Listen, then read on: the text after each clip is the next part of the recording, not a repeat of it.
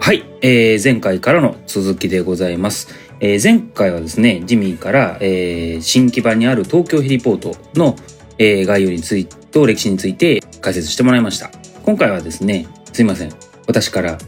えー六本木にあるヘリポートについて、えーさらっと解 決解解説をさせていただく所さらっと存でございます。さらっとさらっとね。さらっさらっとね。とねはいちっと落ちるそうそうそう。もう12時も回りましたんでね、こうね、よしよし来た来たみたいな感じの。上がってる はい。あの、質問あったら適宜突っ込んでください。はい。何回も言うけど、え、はい喋、りたいことだけ喋ります。ファンがいるよ一定のファンがいるはずねきっとうんねコアなファンの中のさらにディープなファンだよね。うんはい。あの、六本木にあるヘリポート、えー、さっきね、アークヒルズの話とかも、あ、さっきというか前回ですね、前回出たんですけれども、えっ、と、実は六本木ヒルズのすぐそばに、えーヘリポートがあります。ね、これ何かっていうと、えー、米軍のリポートです。うん。はい、アメリカ軍ですね。 USA はい。ということは日本の領土じゃないかも。ああ、そうね。ちょっとその辺の解説も後で入れときます。はい。はい。あの、場所はですね、えー港区六本木7丁目。本当にね、えっ、と、六本木の一等地にある米軍ヘリポートで、えーと公式名称は、えー赤坂プレスセンターとなっています。プレスセンター。プレスセレンッタセー。ント。で、そう。へー。これなんでプレスセンターっていうかというとあの米アメリカ軍の機関紙の一つであのこの正常期新聞のスターズストライプスというところが入ってます、えー日本支部事務所ですねで、えー、とこの施設には、えー、と宿泊施設とかあとヘリポートとして、えーまあ、管理されてるものがあって、えーアメリカの大統領とかが来日したり、えー、と要人政あのアメリカ政府の要人があー都内に行く時の移動拠点として、えー活用されてます。はい、新聞ってことはあれだよねフィルムここにも運んでるってことだよねそうだね、そうだね、ゆりおどうした？ゆりどうした？朝日新聞と同じだね。羽田と一緒そうだね羽田と一そ緒うだね。そうそう、羽田と一緒だ、ねうんえー、すごい。何このテイク2感？バラした。バラした。ちょっとト有利笑いすぎだろうよ ラブルがありましてね。トラブルでねそうすいません。テイクトラブル2をなんとかつなごうとはいいうここここテイク2は結構厳 しい。そうかつないでいただこうがまたははい。いはい。でちなみにですね、このえっ、と正常期新聞ストアーズストライプスはですね、あのみんなもちろんもちろん見たと思うんですけど、あのフルメタルジャケットに出てくるですね。 あの主人公のジョーカーがですねあの海兵隊のブートキャンプ終わって、えー、正常期新聞の報道員として前線の取材を命じられてますんでこれぜひえああれかとなってくださいねはいもうはいこれねジョ2ーカー回はじゃはいあ来てあジョーカーがやってた新聞ね。そうそうそうそう正常期新聞あなるほどなるほあど。のジョみんーなカーが朝倉さんがプレスセンターに来たんかと思った。あ、違う違う違うごめ んね。あのみんなが大好きなハートマン軍曹にいびられてたジョーカーが、えーベトナム戦争で、えー、正常期新聞の前線記者として派遣派編される話がうんフルメタルジャケットですっていう話です。そうかうんそうかそうかハートマン軍曹っていうのはまあリアルな人でしたよね確かねあ、そうそうそう。そうハートマン軍曹はあのリアルな海兵隊員です。あの役者じゃなかったのに監督があの監督ね。そうそう監督がもうこのまま役者やればいいんじゃねってなって役者になったと。そうだよね はい。それがディズニープラスで見れるんだっけえっ、とアマゾンプライム ですね。あアマゾンプライムですねアマゾンプライム、子供に見せちゃダメだよ。そうですね、うんそうですね。ダメなやつトラウマすにごなるいね。みんなテイク2でもちゃんと流れをやってくれるのすげえ、すげえありがたい。ここからはテイクワンですよ、ほぼ。っていうはのはですね。い、はお願い。いします。で、えっ、と、アメリカ軍の、まあ、施設とか基地の施設一つになってて、えっと、前身は旧日本軍の駐屯地で戦後にえーアメリカがあ接種したものです。で現在は、えっと、アメリカの陸軍が管理してて、えっと、米軍基地にな米軍基地が米軍施設と基地になりますんで、えっと、日本にあるけれども管理は米軍が実施しますと。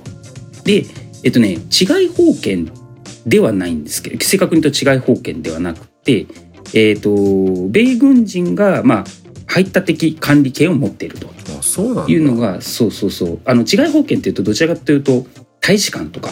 うんまあ、そういうことの方を治外法権ってか、まあ、言い方をするんだけど、い普通のいいわゆる基地横田基地とかはその治外法権に当たるの、あのね、治外法権ではないんだ大使館ではないから基本的には、えー、と排他的管理権を持っててそうなんだでもパスポートはいるんだよね多分ね入るとあーえっ、とねパスポートいらないんじゃないかなあそうなんこだれは、うん、むずいむずいなむずいな違い法権ってなな何が何が適用されないって日本日本の法律が適用されないってこと適用されないってそことうかそうそう、うんこの辺ねちょっあと、ーええな深るいほどね深そうだ深いな。いやなんか横田基地に僕一時期通ってたっすよえあああ横田基地に英そう語だ英語の英語の先生に書いて英語を習いに横田基地に通ってたんだけど毎回パスポート出して入ってたよへそうー大体入る米軍基地に入る時は日本人はパスポートを求められるそうそうそうそう、ですねうんだからもう外国っていうかアメリカそっうてだねいう扱いだったけど、でも違そうだいね方権ではないのか、うん、なんかねちょっとねこの辺は多分なんつうの違い法権っていう定義から入らなそいうだだけでねそうだね、うん、実際には多分そういうまあ怒られるかもしれないけど実際にはそういう運用になってるんだろうねっていう感じで例えばさその米軍が、えっと、外で何か例えば事故起こしちゃったとかって話になった時にその排他的管理権が適用されるかどうかはその公務か公務じゃないかみたいなのを米軍が判定するみたいなそんな感じのうんなんかちょっとねやっぱりまあ調べたけどよくわからんなっていうのが今正直ですな。うーんはい、でまあさっきの、えー、と六本木のヘリポートの話にプレスセンターの話に戻すと,、えー、とすごく、えー、と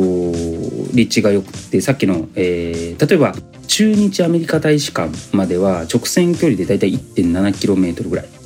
うんですタクシーめっちゃ近いタクシー5分ですめねっちゃ近いうん、で、えー、と東京駅ぐらいからはだいたい 4km ぐらいおお、便利だで。ね前そう前回出たあえっと東京ヘリポート新木場は 8km ぐらいです、うんまあそれぐらいやっぱ便利なところにあるよっていうのがこの六本木のえーヘリポートですね。で、えー、と横田基地とか厚木基地の間で、え1日数便の定期ヘリコプターが運用されてる模様なんですけどこれ運航自体はあの一般公開されてないので、えーらしいっていう、うん、噂です。まあ、まあ、見る人がいて、その管理、あの、投稿してる人とかもいるけれども、まあ、公開はされてないって感じですね。そうかそうか、うんそう。で、えーアメリカの、さっき言った通り、アメリカの軍人とか政府高官は、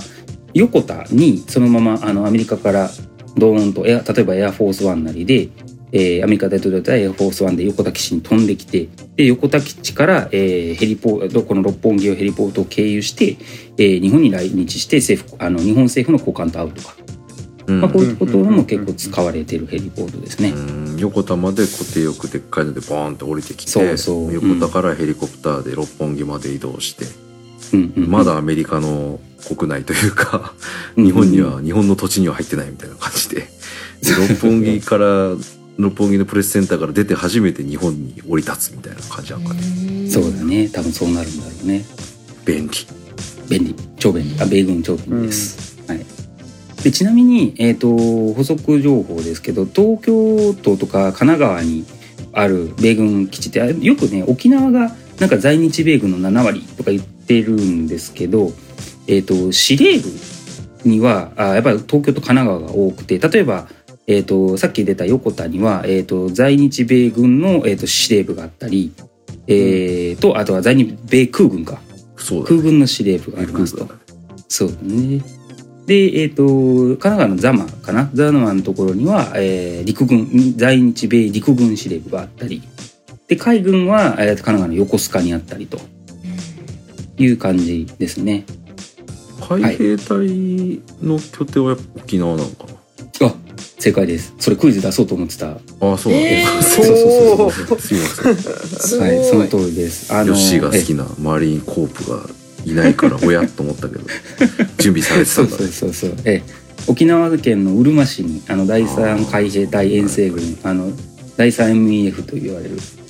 のの、えっと、司令部が沖縄にありますね。へえそうなんだへうねんうん、まあそのうちグアムに移る司令部をグアムに移すっていう合意が一応日米政府でされてるけれどもちょっと延期になってたりこの辺はもしかしたら、えっと何年か後には変わってるかもしれないというところですね。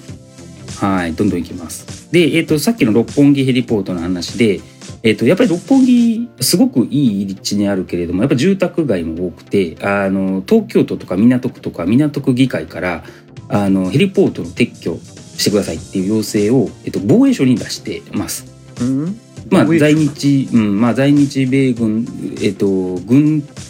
隊に対するカウンターパートということで防衛省に出してるんだろうね、きっとね。ただ、えっと、防衛省は、まあえっと、在日米軍にとって都心で唯一かつヘリコプターによるえー迅速な要人の輸送が可能な施設だから、えー返しませんっていう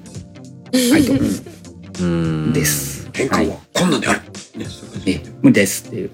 だっているもんっていう感じですね。まあねうん、うん、すごく便利なところになりますからね。はい。手放さないよねバランスはないね。ちなみにね、えっ、と、東京消防庁のヘリコプターとかが、えっ、と、使用が認められてたり、一時使用が認められてたりする。その、例えば、えっ、と、急病人が出た時とかは、うんあのーそのこ、この米軍が管理する六本木ヘリポートに降りてもいいよっていう許可が出てます。はい。うん実際に東京消防庁のヘリも降りてたりしますね。うんじゃあ共同利用みたいなのは許可されてるんだねうーんとね、共同利用まではいかないかもしれない。要ああ要はそうなんだ、その一時、一時利用。ちょっあとー、ちょっといいですしかょうみがたないなのい時は。だけみたいな、うんそうは OK って感じですね。うんはい。で、えっ、と、騒音問題とかも、やっぱり問題になりやすいんだけれども、最近はですね、あのー低空飛行が、ちょっとね、えっ、と、どこだった毎日新聞だったっけなが、なんかが、あの、知り、特集で取り上げてて、かなりあの、低い位置を飛んでる、危ないみたいな形で、記事になってたりしますね。でしかもさブラックホークとかさ、チヌークとかさ、まあうん軍用ヘリのでっけえやつが飛んでるんだもんね多分ねあの、うんそうだねブラックホークだねブラックホークとかシーホークとかいわゆる海軍とか空軍があー陸軍が持ってる、えー、60 UH60 とかがそうまあおそうだねおそらくだけど 150m さあの砲術するけれども最低安全高度以下を飛んでますぜっていう感じ、やっぱ黒いですね我が家私の家は東京の西の方にあるから自衛隊機とかはめっちゃ飛んでるのとあと、うん消防あの立川が近いからあの、うんうん消防のヘリもすっごい飛んでんだけどあと警察のヘリもうんうん、やっぱ消防警察の民間系のヘリとあの自衛隊系の軍用ヘリとだではもう音が全然違ううるささがうん多分きっともう六本木のあの周辺に住んでる人とかはめちゃくちゃうるさいんだろうなって思うよねうん見た目もいや威圧感あるしねなんかもうそうね黒くてでっかいしさうん確かに確かにやっぱりねそううるさいしやっぱ低空で飛ぶ威圧感っていうのは結構あるからねでちなみにですねえっ、と日本の航空法で、えー日本の航空機は、えー低空飛行は基本的には禁止されてます具体的に言うと、えー航空法第81条っていう条があって、えー最低安全高度以下の飛行を禁止しますとで加えて85条で、えー低空飛行を行ったりこう超音を発したりあとは急降下したり他の人に迷惑を及ぼすような方法では操縦してはダメですよというのが決められてます。はい、で、えー、とこの辺はジミー詳しいと思うんですけど人口密集地に対しては、えー、と一番高い建物から、えー、300m 上空かなうんイエスをお飛ぶことになってます。大体だから、えっと、東京都内を飛ぶときは600メートル以上飛ぶうんぐらいかな。うんそうだねだよね。 2000東京タワーが 300m だからスカイツリーだね、うんスカイツリー、うんそうそう、スカイツリーだとろくそうそう600スカイツリーできてからはねううんん。うん。だからまあ1500から2000フィートぐらいよりはやっぱ上を飛ぶんですけれども、えーまあ、最低安全高度150メートルっていうのが航空法で定められてて基本的にはそれ以上は飛んそれ以下は飛ばないのが常識だけど米軍は飛んじゃってるんじゃないのっていう指摘があるっていうのが最近の話ですね。はい、うん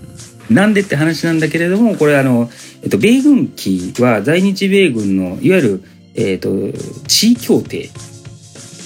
と呼ばれる法律で、えー除外適用を除外されてます国法から適用を除外されててこれのね地位協定の名称をね一応書いたんだけどこれ読み上げますねこれね。日本国とアメリカ合衆国との間の相互協力及びえー安全保障条約第6条に基づく施設及び区域並びに日本国における学習国軍隊の地位に関する協定の、えーこれの協定及びえー日本国における国連国際連合の軍隊の地位に関する協定の実施に伴う航空法の特例に関する法律によって、えー変えらあの、はい、適用除外されてますって話。むずい。略すと略すと略すと略すと地域協定。地域協あ定なるほどあー略してよかった。 長はい。はい。い長いねねまあ、っていういわゆる条約と法律とでちゃんとあ適用は除外されてるって話ですね。そうだじゃあ米軍は、うんその航空法の適用対象外であって、うん航空法のいうとこの最低知事最低飛行高度うん、を守る必要はないんだ。そ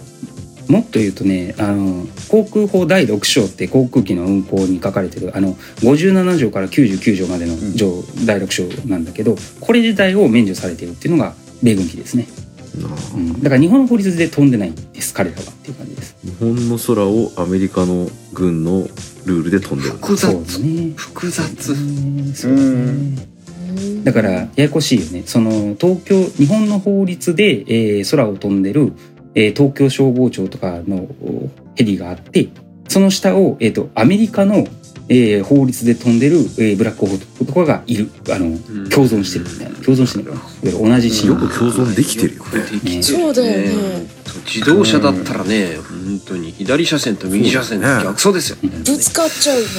だよだねからうまくやってるよねでも別にあのそういうのが事実だっていうだけでそれに対して別に我々はあの非非難をしてるわけでも何でもないといそううだねね。もうなんならそこ EV 通りに開放してもらえる港区の 人もねちょっと歓迎してくれるんじゃないかとかすら思ってし静かで すからね EV と静かですからそうだねやっぱりこの確かにね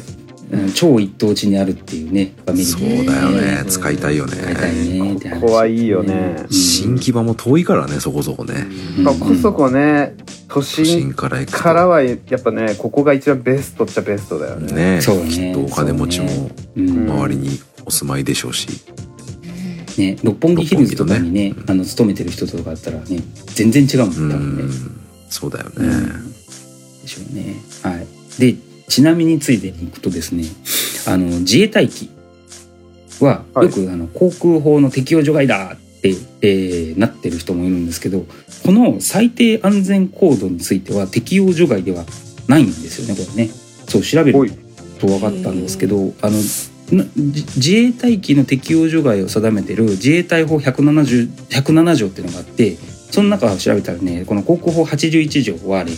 ー含まれてななかったんですよ。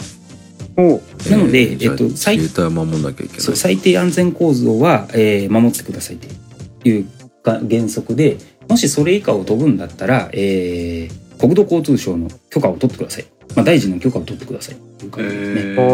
おい自衛隊だから有事の時とかはね多分まあなんかうん一括で取っちゃったりするのかもしれないねあーわかんない完全に想像だけど有事は適用除外じゃない、あのねそうそうそあーの通りそうなんだ、うあん、でも訓練は多分申請しなきゃいけないーああままさにまさにあのねその81条の2の規定にいや国土交通省省令で定める航空機、まあ、いわゆるその公共の航空機いや例えば自衛隊とか海上保安庁とかそういう航空機については、えー、と例えば航空機の事故がありましたとか海難事故がありましたってなった時に捜索とか救助に行ってくださいっていう運航についてはこれ適用しませんっていうのも明記されてます。うんでもシン・ゴジラシン・ゴジラの時めっちゃ低空からヘリコプターがミサイルボンボンって撃ってる打ってあた撃たないのそかう結そう局そうまあでもめっちゃ低いとこ飛んでるようん、 八島作戦じゃない有事なあれは有事だねああれはだっ有事よてね、あの自衛隊始まって以来の防衛出動っていう話をしだすとちょっとやめとこうか。多摩川にや河川敷にやってたじゃんそのいや防衛戦車展開防衛出動はそのあの他国からの侵略を主体を国としておりみたいなシーンあった りあるよねあそうかそうかねそこはああいう描写いいよね。ちょっと全然違う話。まあでも攻撃攻撃ヘリは絶対やるからね報復飛行ってあるからねあそうだねあーそうだね N- NOE と呼ばれるやつだよね、 NOE ナップ・オブ・ザ・グラウンうんド何ナップ・オブ・ザ・アースかナップ・オブ・ザ・アー何ス何ナップって何ええお昼ね お昼寝オブザースが。お昼寝なんかね何やろこれナップ・オブ・ザ・アースだったと思うけどな NOE あのさ要要はさあのなんかゲームとかでもよくあるあのなんかさこう山と山とかさ谷と谷の間をさこううんヘリコプターがこう縫うようにこう、はいはいはいはいはいうんえーやるじゃんあの陸上自衛隊とかあー陸軍とかはそういう運用をするんですよヘリコプターを飛ばすんですそういうでその、えー、と歩幅飛行っていうのかなうんで英語にするとさっきの NOE になるんですねへえ紅の豚でポルコロッソが新しく作った機体で海まで逃げていくとこね。あそうだねせやなそうあれそうだねあれでも強制的な NOE だよねでもねなタブを使えるの前のやつやなもうちょっと早く飛びたかったんだろそうう。ねフェラーリンが来る前のやつ。そうだねそうだねはい、まあ、そんなところがありました、はい六本木使いたい使ね。いたいね日本の中で一番その大都市のに近いヘリポートはさっきの東京とヘリポート東京と東京ヘリポートは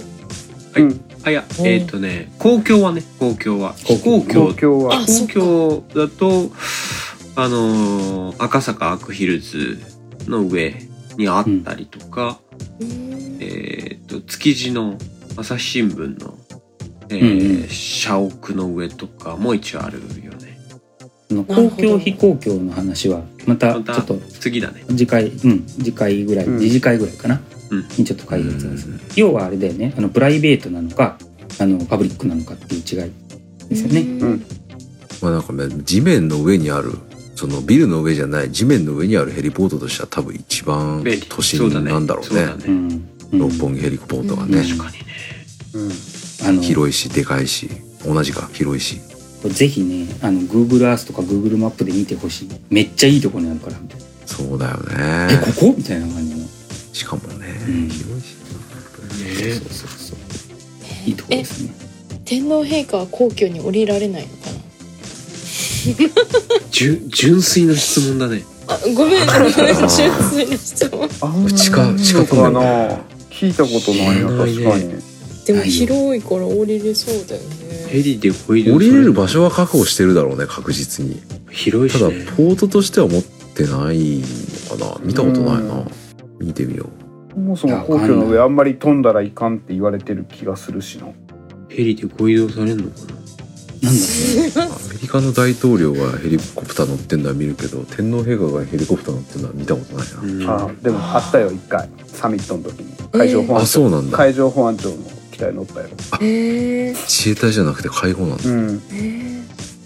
でも今皇居の写真じゃねえや空中写真を見てるけど衛星写真か結構木がニョキニョキしててあ意外と広く開けてるのは江戸城本丸跡ぐらいしかないなーおーでも広い道路とかいっぱいあるからねどっか降りようと思えば降りれるんだろうねうんうんやろうと思えばいけそうだねねうんやらない方がいいと思うけどね勝手にはもちろんもちろんもちろんもちろんろうねえらいことになっちゃえらいことになっちゃうねうえらいことどうなんだろうねジミーあの上飛行場外離発着場申請あの皇居でや ったら怒られるんだよねいやあの土地の使用承諾を得なきゃいけないからねああ上海離着陸上申請はねそそうかそうかこのそ辺こで時引っかかる事会時事会のネタで話しましょうかねこの辺は、うねそうねそこで引っかかっちゃうよねはい、はーい安全保障ラジオ続けていいですかどうぞどうぞどうまぞだああすいませんまゴーだアヘッドゴーヘッごめんなさいなんだちちなみにねあのそうオスプレイ会の次なんでちょっと一応言っとくとですねあのそうえっとね航空法だけじゃなくて電波法とかも実は、えっと、自衛隊とかはあの自由に使えなかったりするんですよ。過去にあの電子戦訓練って言っていわゆるそのジャミングの電波出したり、えーするような訓練をしようと思ったけど携帯電話と懇親するんでやめてくださいってあの総務省から許可が下りなかったとか訓練できない、そう訓練できないとか結構あるんですよ。敵のその通信系を破壊あるいは機能しなくさせるえーような攻撃ですよね電子戦というかそうそうそういやジャミングっていうのはなんか渾身させちゃったりとかもうまともに電波のやり取りができなくなるような状態を作る、そういう攻撃の仕方があるっすよね。そううんまあ、でも当然それをまあそその辺でやったら携帯電話とか 他の電波にも影響出ちゃうようなことだから。ドうんあーってこう喋ってるのにあーっていうような感じだよねきっとノイズが乗った り通信できなくなっちゃったりするよね。聞こえ ま今のジャせミんンみたいな今のジ今ャのミジャンミンググ俺がジャミングやったよジャミングあああ、ああ、ああ。そしたら総務省が迷惑なーの総務でや省めてがください。やめてくださいってやつです申し訳ございませんちなみに、えーこの電波法は、えー国法と同じく米軍は適用除外ですと。おおで豆知識なんですけどこのえっとねアメリカ、えー軍放送 AFN っていうのがあのアメリカン・フォーセズ・ネットワークっていうのがあるんですけどこれ日本でもも聞けるネットワークで、聞けますねそうそうそう AM で AM で聞け聞けますよ、えーそうそうへ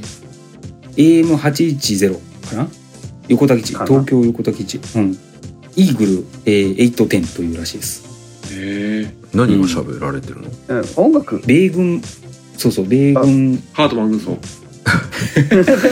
いやもう普通のラジオみたいに音楽がほとんど流れててあああそうなんだ。うへー合間にちょこちょこっとニュースが入ったりするえ。でなんかね福利厚生のなんか CM とかが入ってる そうあ米と軍向ねけ中のあの、軍人向けのうん俺結構聞いてんのよあれ車乗ってる 時にリスナーおった最。近受けるなって思ったのがなんか日本では時速30キロ以上を超えちゃうとあの免許があの停止になりますのでご注意くださいみたいな。ああ三十キロ超過しちゃうとってことか。そうそうそうそうそう一発で免許が使えなくなるからごご注意くださいみたいなのを英語で言ってたあなるほどね、うんなんかそういうローカル的な注意事項とかも出てくるああなるほどねなんかさっきのごめんあの訓練の話に戻っちゃうんだけどさ、うんうんうんなんか最近聞いた話で面白かったのはさアメリカのあのカリフォルニアにさモハベ砂漠って有名うなんそのいろんな実験とか飛行機実験航空機飛ばすような砂漠があるじゃないですか。うんエリア51ですかそうそうそうまあエリア越ししてはないんだけどあそこ行ったらさその太平洋からね太平洋の艦船から超音速ミサイルを撃って、モハベ砂漠に向かってううんんでそれを超音速機でチェイスしてうんモハベ砂漠まででモハベ砂漠で着弾させるっていう実験とかをするんだって それでその間に住んでる人ね間に住んでる人に話聞いたんだけど、うんその要は超音速飛翔体が2個連さ連続して飛んでくるわけじゃんうんだからさ、うんあのソニックブームが2回連続でドーンドーンってくるんだってあそういうことガラス割れそうじゃん大丈そ夫うそうだから初めて聞いた人「えー、今何?」っていうような風になるんだって、まあ、住民はもう慣れてるらしいんだけど慣れちゃってんだうんかわいでそうも俺話聞いた人はさ飛行機おじさんだったからさそういうクールなことが起きるんだぜみたいなさそういうクールな場所なんだぜみたいな感じでやべえだろソニックブそうーそうそうムみたいなねチェイサースーパーチェイスエアクラフトかみたいな感じで言ってさ、全で然ソニックブームをあんま皆さん知らないんじゃないのいわゆるそのああそうそうね超音速の飛行機超音速を超えた時にその空気空気の衝撃波が起きるんだよねそうそうんう衝撃波が起きだてから地面にそれがやってきそうだてよねすごい音がするっていう雷みたいなのがするっていうね話ですね音音音のなんか膜に思いっきりこうギューってなるからバーンって爆発するみたいな音で、うんあのえっとロケットロケットっていうかあのスペースシャトル帰ってくる時とかもそういう音をするって言ってそうだねうん飛んでく時もするしねそうそうそうそうそそうそういや何が言いたかったかっていうと あの電子戦の訓練1個するのを総務省に「ごめんダメ」って言われちゃう自衛隊と大違いだなっていう話がしたわけなんだようあ勝手に超音速ミサイル2とさ超音速機をさ 人間住民の上飛ばしても何も言われない世界とさ 全然ちげえなと思って、それ無許可なんだね多分 ねむまあいちいちアナウンスはしないんだろうね住民説明とかないんだろうね多分そそうそうそうあすごいれビビるわなっていう常識の人たちとかちょっと言い過ぎかもしれないけどそういう世界をやってる人たちが六本木のど真ん中に自分たちの空域を持ってるっていうこのうんこのカオスみたいな。そうだからその調べてさなんかさい最後の結論で思ったのがさこうこういう状況だからさその米軍にさそういわゆる自衛隊と同じようなあの許可をちゃんと得てくださいとかさ絶対通じないよねっていう そうだよねうん総務省の許可とか航空省あ航空局の許可とかさ取ってくださいとかさ絶対無理やなみたいなそうだような。ん時速30キロ超過免停ですよ教えるのが限界ですよね。ラジオでねで今やさそのさあのオスプレイ会で言ったその安全保障上の脅威がどんどんあの、ね、増してってるみたいな話をしてる中でさこれはまあ無理ちゃうかっていう気がねあのしそうねますよね。ちょっととはいえねその六本木の一等地をやっぱりその米軍に渡してる漁業からするとなんか EV トールが別に六本木にあることが「いや大反対だ!」って言われてもいやねちょっとこう状況を考えてもらえば意外とそっかそっかそあっりなんかじゃないかとねうん米軍がボンボン、そうねいやもう実際に使っててみたいな話ですよね。ブラックホークよりは静かだと思うよ、そうそうそううそうそう。んちょっとこの辺はねやっぱり住民感情とか安全保障とかいろんな要素が絡んでくるので一概にはこれが正解とかはないんですけど、はいまあ、ちょっとこんな状況もあるよという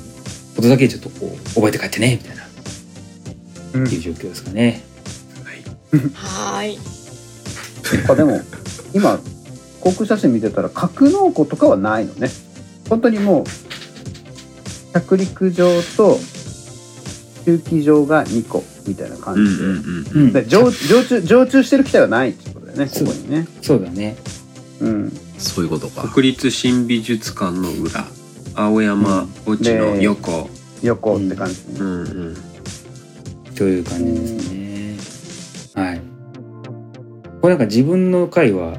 こう自分で締めるの、なんかやたら下手くそになるね。終わりを考えれてなかった。はい。まあ、というところで終わりましょうかね。今日のところは。はいは次回はどんな感じにします次回はどんな感じですか、うん、来週ですね。来週は、あのーちょっとヘリポートの、おーね、東京ヘリポートの解説とか、あの羽田の歴史とか、あー六本木ヘリポート、米軍の話とかしたので、えっ、と、もう少し具体的にぶ、あの、いわゆる、空飛ぶ車 EV トールが、えーバーティポートと呼ばれる、バーティストップとかバーリポートと呼ばれるところに、離発着するために、まあ、今のヘリポートってどういう法規制とか法律とか、えーでなってるんでしたっけって話をする回になるほどしようかと思ってます。 H とか R とかあ、そうだね。H とか R とかあー S とか R とか、うん何が違うのっていうねそう、その辺の解説を、えーしようかなと思ってます。はい。はーいはーいーいということで、えーじゃあ今日のところはこれで終わって、えーまた来週というところですかね。はいはい。はいじゃあどうもありがとうございました。お疲れ様でした。ありがとうございましたはい、また来週。バイババイバイ